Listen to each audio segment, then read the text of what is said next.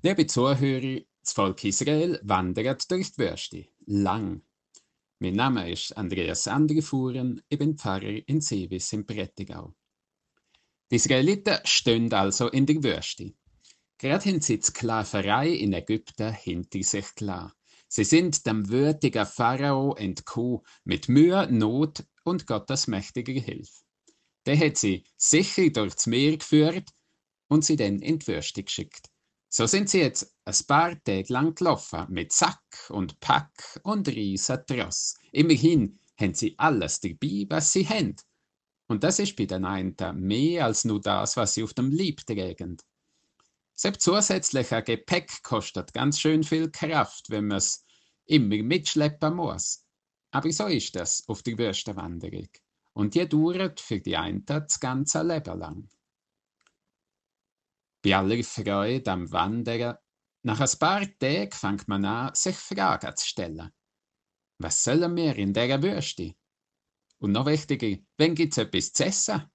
Weil Irgendwann ist auch das grösste, das neune Säckchen leer. Und auf dem Sinai gibt es kein McDonalds, das habe ich überprüft. Das Volk ist gestresst. Es fragt seine Anführer. Hey, ihr, wie habt ihr das denkt in dieser Wüste mit dem Essen und so? Wir haben Hunger. Und überhaupt, früher war alles besser. Gewesen. Die Anführer Mose und Aaron sind auch genervt. Woher sollen wir wissen, was man in so einer Wüste macht? Das gehört nicht zu unserem Departement. Sie fragen Gott. Der hat schon gehört, dass das Volk Hunger hat und gestresst ist. Gott gibt dem Volk Manna. Am nächsten Morgen sehen die Israeliten kleine, feine Körner verstreut in der Wüste. Sie fragen, Manhu, was ist das? Aber dann probieren sie es und merken, das ist gut. Sie sammeln's jeden Tag, essend und werden satt. Liebe Zuhörer, was ist Ihres Manna in der Wüste? Suchen Sie täglich so Bissen von geistlicher Nahrung, Inputs, wo ermutigend, tröstend, anstoßgebend. Das tut gut.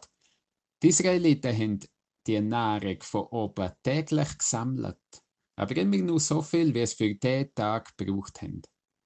Das geistliche Brot vom Himmel kann man nicht auf Vorrat anhäufen.